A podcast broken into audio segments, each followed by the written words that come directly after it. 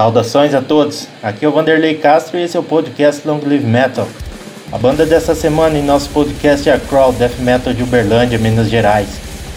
A banda Crawl foi formada em 2007 na cidade de Uberlândia e vem trabalhando e apresentando seu death metal ao mundo.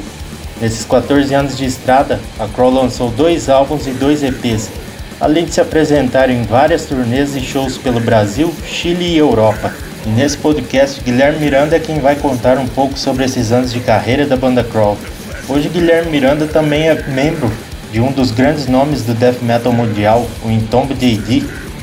E vamos ouvir um pouco do death metal da Crawl com as músicas Eidolon, Traces of the Trade e Outbreak of a Manic, do álbum Traces of the Trade.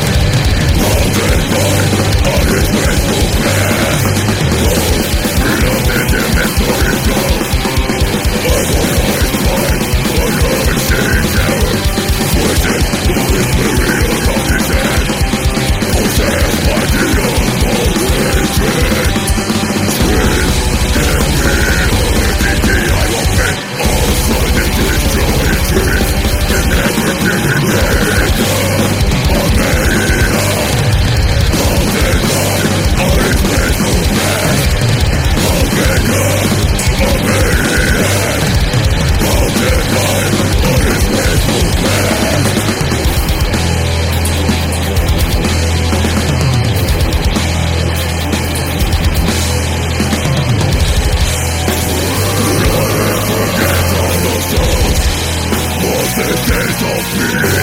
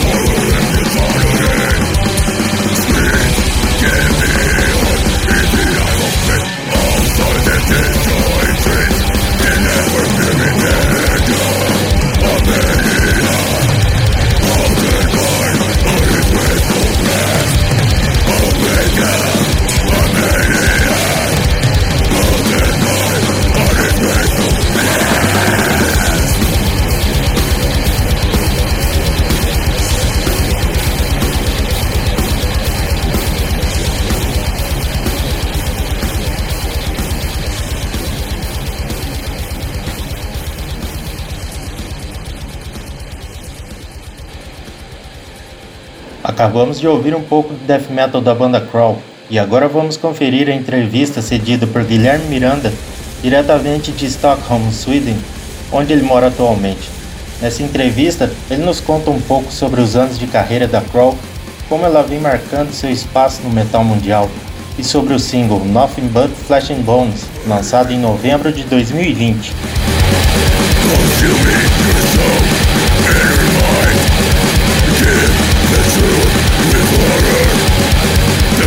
A entrevista de hoje é com Guilherme Miranda, diretamente da cidade de Stockholm, Sweden. Ele que vai contar um pouco da história da banda Crawl. E aí, Guilherme, tudo certo? Opa, beleza, irmão? Tudo certo aqui. Guilherme, voltando um pouco no tempo, conta aí como surgiu a Crawl lá em meados dos anos 2000. Cara, surgiu. É, eu já tinha tocado numa banda que a gente, a gente fazia uns covers assim na escola quando a gente era adolescente. E o nome era Crow, cara, com C. E aí o Crow mesmo surgiu de uma maneira meio aleatória, assim. Eu tinha, eu tinha saído do Scourge, eu fiquei uns dois anos sem tocar guitarra, tava na faculdade, tava fazendo outras coisas. E eu ainda tinha umas músicas na manga, assim, que eu tinha umas ideias para gravar e, e aí na época eu consegui gravar, gravar tudo, assim. E chamei os caras. A gente foi uma coisa bem aleatória, cara. A gente tinha umas fotos na garagem da casa do Batera, assim. E, e gravamos uma, uma demo. Eu só queria botar um negócio no MySpace, assim, esparramar para uns amigos. E aí o nome ficou Crow com K, cara, que eu fui num, num bar com um amigo meu mostrar mostrar as músicas pra ele, ele falou, pô, bicho, aqui, né, os caras, a gente se conhecia desde adolescência, e um amigo meu falou pra mim, bicho, Pra mim você sempre vai ser o Guilherme da Crow, né?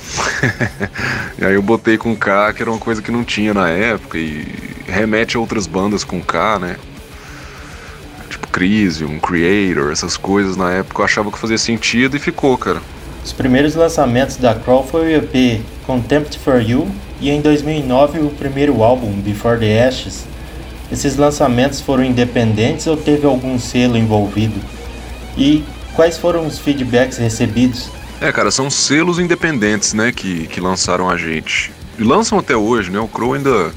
A gente assinou com a Blood Blast, que é uma divisão da Nuclear Blast, mas, mas mesmo assim é uma coisa bem. bem ainda independente, né? Underground, assim. E, mas no começo foi isso, a gente lançou o primeiro Contempt for You por um selo que a, a gente acabou montando lá em Uberlândia, como se fosse uma pequena plataforma, assim, pra gente poder lançar pelo menos a, a demo, né, cara? A gente chamava de EP pra ficar mais. Na época a gente ser mais novo, assim, isso quer que fica mais profissional, quer ficar mais chique, né? Mas é a primeira, o Contemporary, a primeira demo, a gente lançou com a Valvulado, que era um, um selo, assim, virtual, e a gente, no final, a gente comprou um CD printable lá e imprimimos em casa mesmo, cara, na casa do Alê foi nosso primeiro grande cara, assim, na nossa vida, né? Musical. O Ale era nosso produtor. Puta cara que eu tenho um apreço enorme até hoje, assim, por ele e tal. É... Aí o segundo disco, cara, foram três selos que lançaram, que era Parabelo, que é de um amigo nosso, é, Humberto, a Two Beers or Not Two Beers, que é um selo do de Goiânia, cara, do segundo, é bem conhecido ali no, no centro-oeste brasileiro, sabe? Era, foi, foi bem bom, assim, na época pra gente foi tipo um, um acontecimento poder lançar com ele, né? E um outro selo que entrou também foi a Free Mind Records, na época que, que lançava um monte de banda legal, assim, no Brasil, cara, o Unearthly, The Order, essas coisas. E aí foram esses três selos que lançaram, né? Before the Ashes. Então o primeiro foi o Volvulado e o segundo disco foram esses três selos. E na Europa saiu pela Axa Valarra, Before the Ashes. Distribuiu na Alemanha e leste europeu, assim. E foi bem legal, cara, que é um primeiro disco, assim, ele é bem intenso, né? Aquela coisa de primeiro disco, tem um monte de coisa meio. meio ali que a gente estava aprendendo a fazer. E o disco saiu com duas capas, né? Tem uma capa europeia uma capa nacional. É, depois teve uma reedição dele, que hoje no Brasil quem faz com a gente aí é a Impaled Records, do, do Marcelo Formigão lá de São Paulo, que é um puta cara, bicho. Ele sempre apoiou pra caralho o Crow, desde essa primeira demo. E aí tudo que eu vou lançar hoje, assim, no Brasil, eu, eu tento fazer sempre com ele, cara, que é um cara que eu gosto muito, assim, o cara vive o underground, entendeu? E é uma pessoa com a qual eu gosto de trabalhar. Então, Before the Ashes teve uma reedição também com a Impaled Records no Brasil. Eu não sei se foi 2015 que lançaram isso, eu já nem lembro, né? Já tem tempo. Guilherme, após três anos é lançado o álbum Traces of the Trade. Por qual selo ele foi lançado? E conta um pouco também sobre a participação de Álvaro Lilo, baixista do Watem, na música Retailed. Pois é, o Traces of the Trade a gente lançou. A gente lançou ele. Irmão, agora eu não, eu não vou saber precisar isso pra você, cara, que também já tem 10 anos isso. Mas uh, o Traces of Trade foi uma plataforma assim. É, a gente tinha aprovado uma lei de incentivo cultura no município de Berlândia, em Minas Gerais. E, e aí foi bem legal de fazer, cara. E o lançamento, velho, eu fiquei, eu fiquei muito ocupado naquela época, cara. Eu tinha dois empregos e. E esse era o meu terceiro emprego, na verdade, assim, com o Crow, cara. Eu levei muito a sério tudo que tinha que ser feito na época com isso. E você administrar essa. essa essas coisas de lei de incentivo, cara, é bem burocrático, assim, é um trampo mesmo. Todo mês você tem que prestar conta e tudo mais, é uma coisa bem organizada. E aí eu me lembro que isso foi, foi um puta trampo, assim, era muita coisa para fazer mesmo. Então, quando o disco foi ser lançado, cara, eu não lembro se a gente lançou com alguns outros selos distribuindo ou se a gente mesmo distribuiu, cara. Eu lembro que eu fui em São Paulo com as caixas de disco e deixei lá na galeria, cara. Teve um monte de gente que apoiou, assim. A Die Hard sempre deu muito apoio, a Mutilation. E a Paranoid Records, que é uma. Eu não sei se é o Douglas lá ainda, cara, que é uma puta loja e os caras sempre vendiam Crow lá pra caramba, cara. Os caras gostavam muito da gente, assim. Era bem legal. São Paulo foi um lugar que sempre apoiou muito a banda. Eu achava isso sensacional, assim. Então acho que a gente lançou ele independente e só distribuiu com esses caras. E na Europa com a Axel Valarra também o Core distribuiu. E com o Traces of the Trade a gente fez tanta turnê, cara, que acabou que os discos eram lançados por nós mesmos com essa plataforma da lei de incentivo, né? Sempre ressaltando a importância do que, do que foi essa lei pra gente. E aí a gente fazia os discos e vendeu muito em tour, né, cara? O Traces of the Trade foi um disco que a gente cobriu aí dois anos na estrada, meio que sem parar, né? Então foi isso. A parte do, do Álvaro, cara, o Álvaro era um amigo nosso, a gente fez uma turnê do Before the Ashes e a gente acabou ficando bem próximo, assim. Conhece, a gente se conheceu, ele tem uma outra banda que chama Undercroft. E com o Undercroft a gente fez uma turnê Undercroft Crow. Isso aconteceu algumas vezes e quando a gente foi lançar, quando a gente foi gravar Retaliated, é, eu queria muito uma voz black metal comigo assim, eu queria chamar um cara que fosse de uma banda de peso do black metal e que ao mesmo tempo eu tivesse uma amizade com o cara, uma identificação, né? E aí o Álvaro, por ser muito próximo, topou na hora, cara, fez um trabalho legal pra caralho, foi bem foi bem massa de fazer, cara. Eu lembro de estar tá mixando a voz dele no estúdio assim. E aquilo foi, foi bem. Foi bem foda, cara. Eu gostei muito na época. Depois, quando a gente tava em turnê, a gente fez uma turnê com o Undercroft na Europa. E a gente ia gravar o clipe, cara. Um clipe pro disco. E eu queria fazer com essa música porque o Álvaro já tava com a gente em tour, assim, uma semana e tal. A gente ia tocar nos festivais.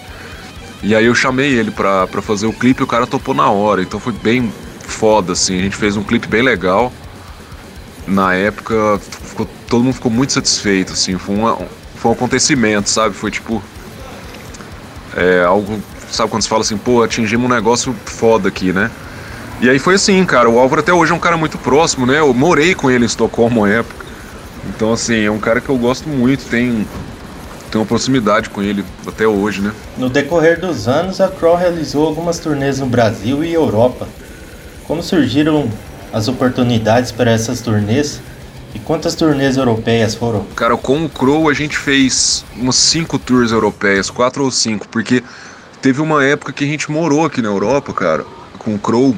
Foi uma época bem louca, assim, 2013 para 2014 a gente morou aqui a gente morou na Romênia, cara, e aí nesse ano a gente fez várias tours, né? Não foi só uma e tal, mas assim, no final, se juntasse tudo, daria uma, uma mega tour de 10 meses, assim. Aí foi uma loucura. Aquela coisa, nada como estar poucos anos, né, cara? Aquele tipo de coisa que você faz uma vez na vida. Mas foi bem foda, assim. Então, eu contaria que a gente tem uns quatro turnês extensas, assim. E que uma delas foram várias tours dentro de um ano, que foi esse de 2013 e tal. E no Brasil também a gente fez umas turnês extensas, mas no, no, mais, cara, acho que é o que acontece com todas as bandas, vai Você lança disco, começa a enviar isso pra galera, sai resenha, você faz uns contatos, tem uns caras que se interessam por fazer show. E quando são várias pessoas que se interessam, isso vira uma turnê, né? E aí foi o que aconteceu, assim, não tem. Não tem muito segredo não. Eu, eu cavei muito assim, contato, pá, ver como é que fazia as tours e tal. Eu marquei a maioria delas é, com, com o Coro, que era esse cara que lançava a gente na Romênia. E foi simples assim, velho. A gente saiu tocando. Guilherme, nessas turnês a Cross se apresentou com grandes nomes do metal como Destruction e Entombed AD. Como foi para você e os demais da banda se apresentarem com esses nomes?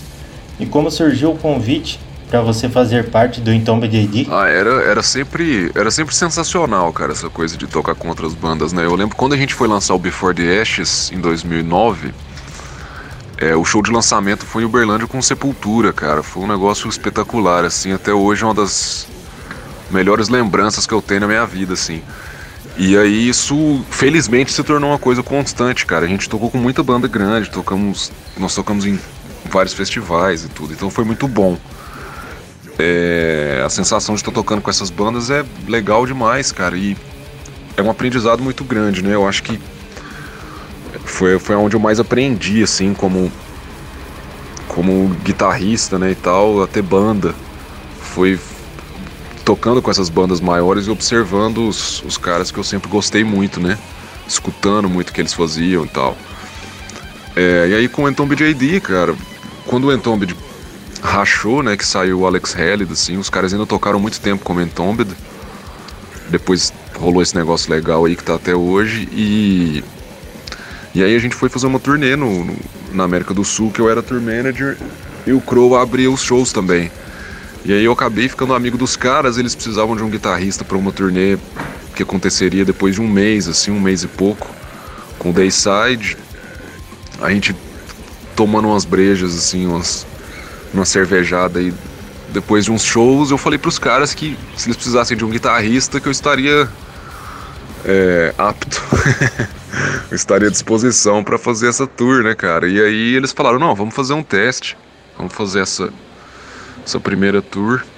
Aí eu fiz e fiquei, cara, são seis anos. Como surgiu a proposta para se apresentarem no Rock in Rio 2015 e como foi essa experiência para todos? Cara, a gente tinha mandado material para curadoria né, do festival e já os palcos já estavam praticamente todos fechados, assim. E aí um dia eu tava em casa, cara. Eu lembro, acho que foi maio, assim, de 2015, sei lá, abril, uma coisa assim, velho, não lembro. Eu recebi um telefonema da, da de uma das produtoras, ela até mora nos Estados Unidos hoje. E, e ela me ligou e falou assim, oh, tudo bem, cara, é a fulana do Rock in Rio. Aí eu falei, hã? Era a Luciana, cara, se eu não me engano, era a Lu. E aí ela falou, olha, a gente tá fechando o palco tal aqui, a gente gostaria de uma banda com um perfil tal, tal, tal, e a gente gostaria que vocês se apresentassem, né? Então tá aqui, fizeram uma proposta pra gente. Eu tava. Eu fiquei no telefone assim, eu pensei, cara, será que isso é trote, né? Mas como eu conhecia a. A produtora, assim, eu sabia quem era, né? A voz era a, a voz dela, eu falei, cara, você tá falando sério, né? ela é assim e tal. E aí pintou. Eu, eu ainda falei pra ela assim, cara, me dá uns você me dá uns 30 minutos aí que eu preciso ligar para os outros caras da banda para ver se todo mundo tá disponível, né? E aí eu liguei para todo mundo. Claro que todo mundo topou, né, cara? Foi uma experiência sensacional, né, velho? Eu acho que são coisas que eu gostaria de ter isso na vida, assim, né? Se fosse pra, pra ter uma lista e sair ticando, assim, as coisas que você. você gostaria de ter feito na vida, uma delas era tocar no Rock in Rio, né? Então foi um, uma coisa legal aí, né, cara? Acho que depois do Crisium, a próxima banda de death metal que tocou no Rock in Rio, cronologicamente falando, de death metal nacional, foi o Crow, né? Então, isso é muito legal, cara. É uma coisa que vai ficar pra. pra. sei lá, pra quando aí, né? A galera vai ver isso pro, durante muito tempo aí, vai ficar esse. Esse marco, vamos falar, né, pra gente. Em 2020 a banda se reuniu para novas composições, ao qual lançaram o single Nothing But Flesh and Bones. Como foi essa nova experiência de se reunirem com a situação atual em que vivemos? Cara, na verdade a gente já tinha se reunido até antes e já era para ter saído o disco assim e tal, mas sempre acontecia alguma coisa, cara, e, e não dá para abraçar o mundo, né, velho? Tocar em duas, três bandas, é, mudar de país e cumprir todas as obrigações que a gente tem que cumprir, não só profissionais, como também pessoais, né? Então é, a gente acabou sempre adiando o lance de lançar mais músicas e tal. Às vezes adiou até demais, né? Mas foi o que a gente conseguiu fazer. E, e aí, 2019, eu já tinha falado pros caras, bicho, vamos lançar alguma coisa, porque senão fudeu, né? Eu não quero que a banda acabe 100%, assim, tipo, às vezes a gente vai ficar menos na estrada, vai lançar menos coisa, vai tocar menos, às vezes diminui o ritmo, é normal, mas eu não quero que acabe também, né? E aí, aí a gente se reuniu, cara, fez umas músicas já, a gente já tinha. Quando a gente lançar o disco agora, as músicas já vão estar até velha, cara. Mas já tem mais coisa ainda pronta. Mas enfim. E aí. Aí a gente fechou tudo para 2019 para já começar a sair material no começo de 2020 veio a pandemia e o resto todo mundo já sabe o que aconteceu aí, né, cara? E o que a gente tem pronto já vai dar uma adiada aí pro final desse ano, velho. Porque os caras não querem lançar nada agora sem saber o que vai acontecer, né, velho? Tudo, os selos assim. Então tá, tá nesse pé aí, mas eu achei legal lançar o single o Nothing But Flash and Bones, é uma coisa que eu queria fazer há muito tempo, foi bom botar um material novo aí, deixar a galera dar uma escutada, é, dar um refresh também tudo, né, cara? Achei muito bom, assim, eu gostei, cara, é um processo legal e com o Crow eu tô produzindo e mixando esse disco, assim, então é, é bem massa a experiência. É, é, é cansativo, mas é massa. E, e, e, é bom também que se o disco ficar bom, a gente sabe que, que é um trabalho bem feito, né? Se ficar ruim, a culpa. você tem alguém para culpar já também. Mas enfim, é uma experiência bem legal, cara. E a música foi 100% bem recebida. Eu acho que a primeira música que a gente lança com o Crow que eu só vi resenha positiva, todo mundo que comentou só falou coisa boa, né? Tanto da produção, gravação, composição. Parece que a galera gostou de tudo, né? É, é, bom isso, é raro que isso acontece, né? Mas tá acontecendo e é muito bom. Então é 100% positivo o saldo aí. Guilherme, como está o line-up atual da Crow? Daqui para frente será um power trio ou terá um guitarrista novo? E como todos vêm conciliando essa questão de distância? Não, cara, como eu toco e canto, e a, todas as músicas do Crow sempre foram compostas para duas guitarras, né? Então, Power Trio eu acho que ao vivo não funcionaria. Eu mesmo não gostaria de tocar só em três, não. É, mas o line-up da banda sou eu, o Joca e o Cauê, que são os caras que estão aí já desde a turnê do Traces, né? O Joca tá desde antes, óbvio. Fundou a banda comigo tá no, desde o primeiro disco e, e, e aí estamos nós três fixos, né, cara? E o quarto guitarrista, por enquanto, vai ser quem a gente conseguir é, que esteja com a gente para possíveis shows, caso a gente saia para tocar algum show. Então eu preciso ver isso ainda, não sei te falar não. Tem uns três caras aí, tem um lá na Suécia, tem um aqui em Portugal. Eu tô em Portugal agora que eu tava gravando com a banda, né? Tem um em Portugal, tem. Tem uns caras aí, velho, sei lá. Quando pintar show a gente faz. Ou não. e Guilherme, para encerrar nossa entrevista, além do single Nothing But Flash and Bones, quais as novidades que você pode contar aos ouvintes Long Live Metal ainda para 2021? Pois é, cara, esse, esse single que a gente soltou vai ter um, um vinil 7 polegadas que vai sair agora com essa música e mais uma bônus, que eu não posso falar ainda o que, que é, mas que assim que as coisas se encaminharem aqui, a gente vai soltar isso na internet aí e vai sair o, os, o vinil 7, né? E o cara, o, o, planejamento inicial era que esse disco saísse esse ano ainda, no primeiro semestre, mas toda a logística, com tudo travado igual tá aí por conta da Covid, eu não acredito que isso vá sair antes do final do ano. Mas a gente já tá com tudo pronto, né? Agora tem que ver aí como é que tá para mandar essas coisas para a fábrica e tudo mais, né, velho? Aí eu já passei isso para outros caras porque eu não vou Não tô com tempo nem energia para mexer com isso não. Eu fiz as músicas aqui, essa é a minha parte. Mas vamos ver. Eu espero que saia esse ano ainda. O, o, o que eu tenho de previsão é isso. Que saia o, um vinil 7, a gente deve soltar mais um ou dois singles, que é o procedimento padrão, e o disco, né? Então vamos ver aí. Espero que tudo aconteça ainda esse ano. Essa foi a entrevista com o Guilherme Miranda, membro formador da banda Crawl. Prazer imenso ter você fazendo parte do nosso trabalho. Muito obrigado mesmo e grande abraço, Guilherme. Ô, irmão, eu que agradecer. Grande abraço e valeu pela oportunidade. Acabamos de ouvir a entrevista cedida por Guilherme Miranda, diretamente de Stockholm, Sweden.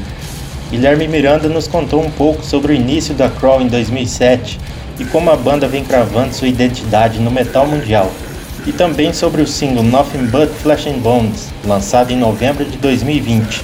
E para encerrar o primeiro podcast do ano, vamos ouvir mais um pouco da Crawl com as músicas Hazardous Punishment Retailed, do álbum Traces of the Trade e o single Nothing But Flesh and Bones. Grande abraço e até o próximo podcast.